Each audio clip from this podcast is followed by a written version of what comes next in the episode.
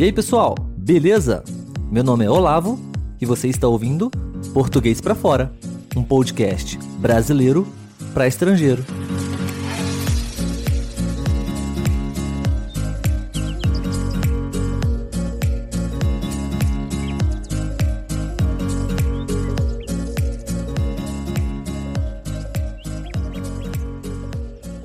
Fala aí, pessoal, beleza?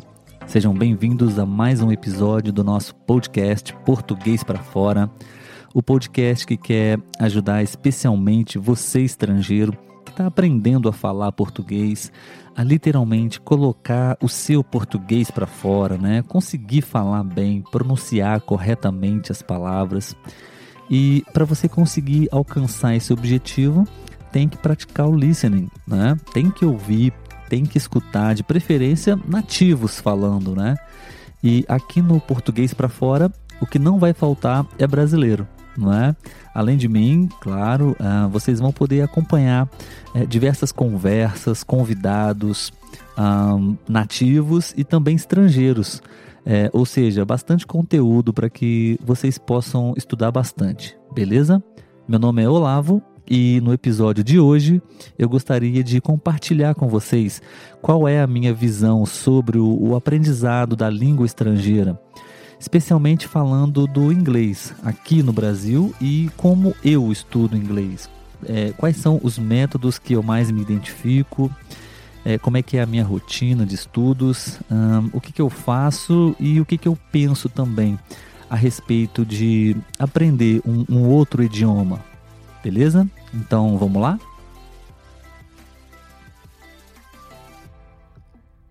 Bom, pessoal, aprender um idioma, na minha opinião, não é fácil, não é mesmo. Principalmente se, se você já é adulto, né? Aí eu acho que é mais difícil ainda. Porque quando a gente é criança, é jovem, a gente aprende muito mais fácil. É, principalmente quando é criança. Por exemplo, uma criança que tem pais de nacionalidades diferentes. Desde o nascimento, normalmente, ela tem contato com duas línguas, né? Com certeza, a probabilidade de se tornar uma pessoa bilíngue, por natureza, vai ser maior, né? E, e ela vai falar fluentemente os dois idiomas, como um nativo normal. E, e mesmo que a criança não seja filha de pais de nacionalidades diferentes, se a criança é, começa a estudar uma outra língua desde pequena, o aprendizado acontece com mais eficiência e naturalidade também. Né? Criança é curiosa, criança aprende rápido. Isso todo mundo já sabe.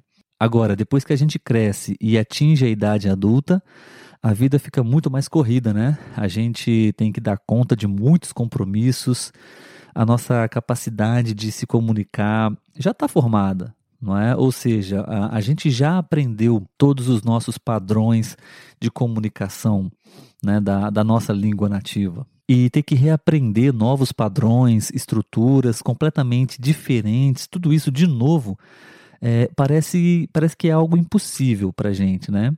Porém, também, é, felizmente, é do conhecimento de todos que a gente sabe que é possível aprender um outro idioma, né? Não é fácil, mas é possível. Antes de falar é, quais são os métodos que eu mais uso, as técnicas que eu uso para estudar inglês, eu gostaria de contextualizar. Eu acho que seria interessante falar um pouquinho para vocês sobre a realidade do ensino de idiomas aqui no Brasil. Aqui no Brasil, a gente tem aulas de inglês é, no ensino regular, no, no nosso sistema é, educacional formal se eu não me engano, acho que a partir dos 11 anos de idade, os alunos já começam a aprender inglês na escola. Eles geralmente têm quase duas horas por semana de aula de inglês com, com um professor, né? E isso vai até os 17 anos, mais ou menos. Ou seja, aproximadamente uns 7 anos estudando inglês. Mas o que não é segredo para ninguém é que aqui no Brasil a qualidade do ensino, de um modo geral, principalmente nas escolas públicas, é deficiente. Né? O inglês que é aprendido e ensinado também nas escolas é o básico do básico. Praticamente gramática, teoria e eu me arrisco a dizer nenhuma prática real. Pelo menos foi assim comigo, sabe? O contato dos alunos com o inglês é, é muito pouco. Não existe por parte dos alunos o interesse em aprender inglês. O, o, método geralmente não é atrativo, eles não dão a devida importância para estudar inglês, né? E, consequentemente, não é uma prioridade na vida deles. Conclusão: é, devido a essa e muitas outras razões, claro, é, nós temos uma triste estatística aqui no Brasil de em torno de 90, 95% da população brasileira não sabe falar inglês. É muita coisa, né? Durante boa parte da minha vida, eu também não sabia falar inglês. Não sei falar ainda, né? Eu não sou fluente ainda, mas eu estou aprendendo. Eu estou estudando e há mais ou menos uns dois anos atrás eu, enxerguei algumas possibilidades, oportunidades e, e os benefícios, né, de do aprendizado do inglês. E isso se tornou uma das minhas prioridades, sabe? E, e, quando alguma coisa se torna prioridade na sua vida, aquilo não é esporádico, nem temporário, é constante, é, é progressivo, intenso, né? É, é, prazeroso? Às vezes não, mas se, se você for capaz de reconhecer os seus avanços durante o processo, na maioria das vezes é, é bem gratificante, sabe? E bem recompensador também. É, não tem como negar, né? Requer uma dose de sacrifícios, é, paciência, dedicação, foco, porque, como eu disse, é um processo e, e é importante entender como acontece esse processo, sabe? A gente sabe que não existe fórmula mágica para se aprender um, um idioma estrangeiro ou qualquer outra coisa na nossa vida. Muita gente desiste porque é imediatista. As pessoas querem ter resultado rápido. E não é assim que funciona, né? Leva tempo, é relativo. Isso uh, é relativo de pessoa para pessoa. É, não dá para padronizar uh, essa estimativa de em quanto tempo uma pessoa consegue aprender a falar inglês, por exemplo, ou qualquer outra coisa. Né? Cada um aprende no seu tempo através dos seus métodos. Ó, um erro gravíssimo que as pessoas têm é o péssimo hábito de se compararem umas com as outras do modo errado, né? Porque eu acho que existe uma comparação positiva. Por exemplo, é, existem aquelas pessoas que, quando se comparam com as que já têm um nível mais avançado, se frustram, se desmotivam, porque pensam que nunca vão conseguir chegar lá também, no mesmo nível que, que aquela pessoa que ela está se comparando, né? E acabam desistindo. Ou pior, tem gente que prefere somente se aproximar ou ter contato com, com pessoas que estão em níveis mais abaixo do que o dela, níveis inferiores ao dela, né? para que, que ela possa se sentir melhor ou se acomode naquela condição, sabe? Percebe o erro? Agora, uma comparação positiva é praticamente o oposto. Se porventura você estiver se sentindo desmotivado, triste ou, ou tá difícil é, dar continuidade no, no, seu processo de aprendizado, é, uma, uma dica: olha para o lado. Olha para o lado e, e, você vai ver que tem pessoas que ainda não sabem a metade do que você já sabe. Ou ainda não conquistaram metade das coisas que você já conquistou. A mesma coisa quando você olha para você mesmo, há um mês atrás ou há um ano atrás, por exemplo. Você, sem sombra de dúvidas, teve progresso. Né? O quanto, se, se foi muito ou se foi pouco, a gente não sabe. Isso, isso não importa agora também.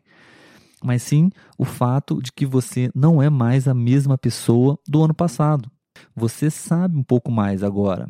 Você está melhor do que você mesmo. Eu acho que é uma questão de ponto de vista, é, de perspectiva, sabe? De não olhar para o longo caminho que se tem pela frente ainda para percorrer, mas sim olhar para o que já percorreu. Percebe a diferença? E quando você olha para uma pessoa falando fluentemente, com confiança, corretamente, você tem que se inspirar nela, né? Tem que ter essa pessoa como um modelo, como inspiração. saber que existe sim a possibilidade de falar outra língua. Porque, pensa comigo, faria todo sentido acreditar que não é possível alcançar esse objetivo, né, de aprender um outro idioma, se não houvesse nenhuma pessoa na face da Terra que soubesse falar uma outra língua. Aí tudo bem, ok, não é possível. Mas quando a gente vê uma pessoa falando bem, a, gente tem que pensar que se ela conseguiu, eu também consigo. Por que não? Pesquisar como essa pessoa aprendeu, o que ela fez, é, o que ela faz, pode ser que seja a solução para você. Né? Isso deve servir como um combustível para a sua jornada a, até você alcançar o seu objetivo. Né? Não como um, um, um empecilho ou como algo que vai te desmotivar. Enfim, depois que eu entendi tudo isso, eu resolvi retomar os meus estudos né, no inglês e, e, procurar um método, alguma técnica que eu pudesse me identificar mais e que fizesse mais sentido para mim, que fosse mais eficiente e me desse mais resultado. Daí eu comecei a pesquisar na internet, é, eu reuni algumas possibilidades de estudo e, e comecei a testar elas. E com o tempo eu fui filtrando aqui, adicionando ali e, e cheguei a, a, um programa de estudos, né? Que, que eu me sinto bem com ele e, e eu vejo progresso. Talvez não seja o melhor, o mais rápido, o, o mais eficiente entre todos, mas para mim tá bom, né? E eu não tenho pressa. Para mim o processo tem que ser agradável, tem que estar tá dentro das minhas possibilidades e pode ser que o que eu faço não seja o mais apropriado para outras pessoas também, normal. Como eu disse, estudar é, é um estudar um idioma é, é muito relativo, é pessoal, mas para mim funciona e eu acho que também pode dar certo para outras pessoas e eu gostaria de compartilhar com vocês. Então, vamos direto ao ponto, né? O que, que eu faço, o que, que eu costumo fazer para estudar e para treinar, praticar o meu inglês? Eu basicamente estudo através de textos com áudio, tá? É, a primeira etapa é estudar um texto, no meu caso em inglês, né? Uh, não costuma ser textos muito grandes, não tá? É, eu não leio ainda livros completos em inglês. Uh, o que, o que, que eu costumo fazer muito é ler resumos de livros, é, pequenos artigos também, com áudio desse texto gravado por um falante nativo. É, geralmente eu procuro textos que tenham já a tradução em português para me ajudar, para que possa servir de suporte para mim caso eu precise.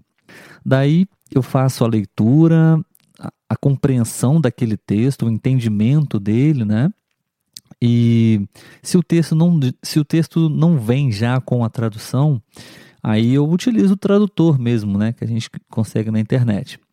Então, depois de entender o texto, compreender o texto, né, traduzir o texto, e praticar bastante o listening, ouvindo o texto dezenas de vezes, daí eu começo a praticar a leitura do texto. Né? É, eu já entendi, eu já aprendi é, os sons das, das palavras, das estruturas, então eu passo a reproduzir.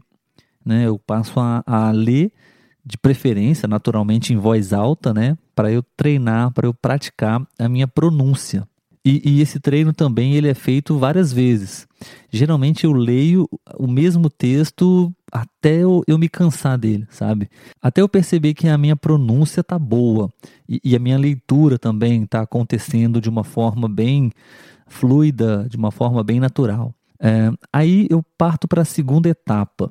É, eu pego todas as palavras, estruturas ou expressões do texto, né, novos, né, que eu aprendi e, e adiciono em um aplicativo para que eu possa rever essas estruturas, essas palavras diversas vezes também para que eu possa assimilar e aprender, memorizar essas palavras. Esse aplicativo ele funciona mais ou menos assim. Você adiciona lá as palavras, as frases que você acabou de aprender e no aplicativo você vai revisar essas estruturas, se possível diariamente, né? O legal dessa técnica, né, de usar essa ferramenta, é que o aplicativo ele trabalha de acordo com as suas respostas lá no card. Por exemplo, se você acertou a resposta, a, aquela palavra ela vai aparecer para você só na semana que vem, por exemplo. Mas se você errou, ela vai aparecer para você no dia seguinte, para que você possa revê-la novamente, né? Ah, e nesses aplicativos é, é possível também praticar o, o, listening e a leitura, porque você pode adicionar é, o áudio da palavra ou da frase também junto, né, no mesmo card, e aí você pode ouvir o som da palavra, né, você pode ouvir a frase e repetir em voz alta também, tá? Então, isso ajuda muito a aumentar o vocabulário, porque é um contato constante, regular, principalmente com essas palavras novas que, que você acabou de aprender, o que com certeza vai te ajudar muito depois, né, numa conversa. Uh, a terceira etapa é eu costumo consumir conteúdos em inglês. Por exemplo, vídeos na internet, né, no YouTube, um, séries uh, no Netflix, podcasts também. É, alguns conteúdos com legenda, outros sem legenda, principalmente podcasts, né, que, que a gente só ouve o conteúdo, então é 100% ali praticando o listening. E, enfim, depende do conteúdo. Alguns materiais eu também assisto ou eu ouço mais de uma vez, mas outros eu, eu faço isso apenas uma vez mesmo, mesmo se eu não entendi muita coisa. Né? Ou seja, é, é, mais um bom treino de listening, né? Total. E para finalizar, na quarta etapa, eu treino o meu speaking, né? a minha fala. Só que não de maneira passiva, como eu faço nas leituras, mas de maneira ativa. Como que eu faço isso? Falando, naturalmente, né? Ou pelo menos tentando. Eu pratico conversação com falantes nativos. Hoje em dia existem vários sites, aplicativos que você pode usar. Eu acho bem acessível, não acho caro. E, e, você pode pagar por hora avulsa. Então, se você tem condições naquele mês, naquela semana, você faz. Se você não tem condições, você não faz. Então, é, pode, você pode ir bem de acordo com as suas possibilidades, né?